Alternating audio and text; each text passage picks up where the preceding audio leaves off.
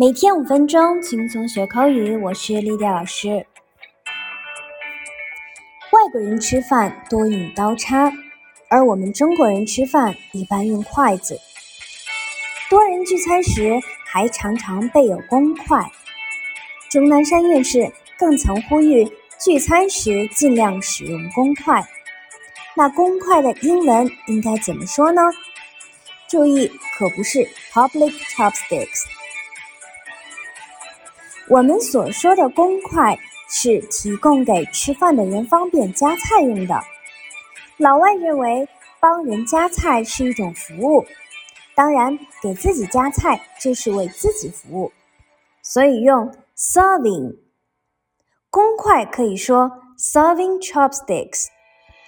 我们来看看 China Daily 的解释。Serving chopsticks are used to move food from the serving dish to one's bowl for hygienic purposes, rather than eating directly from serving dishes. These chopsticks are to be returned to the dishes after one has served him or herself.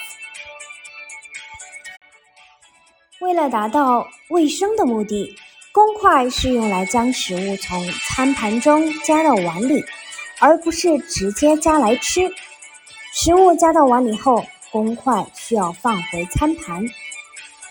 For Example: He suggested that we should use serving chopsticks. 他建议大家用公筷。那一次性筷子怎么说呢？我们可以说 disposable chopsticks。disposable 也就是用后即丢弃、一次性的意思。For example, the use of disposable chopsticks has been debated for years. 使用一次性筷子的问题已经争论了很多年。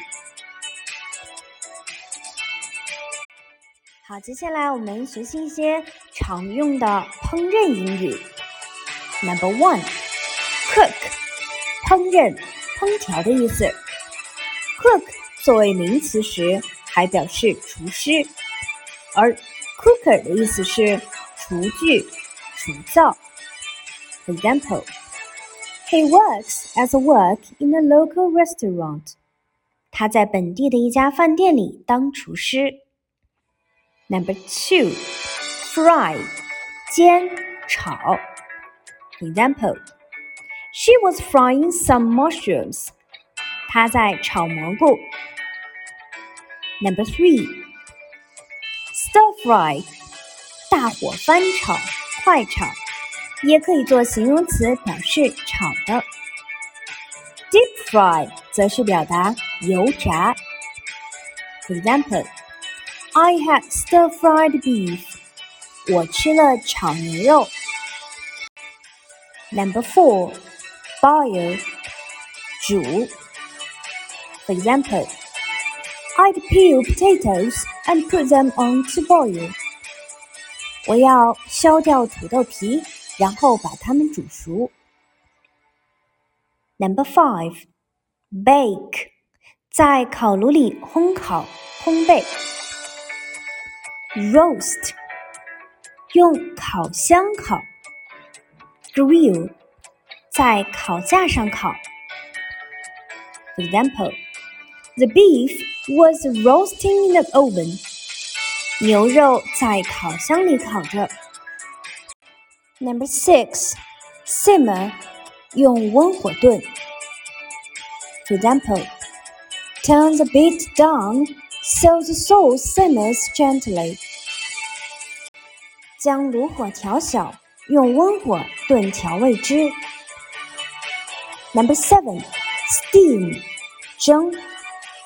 For example,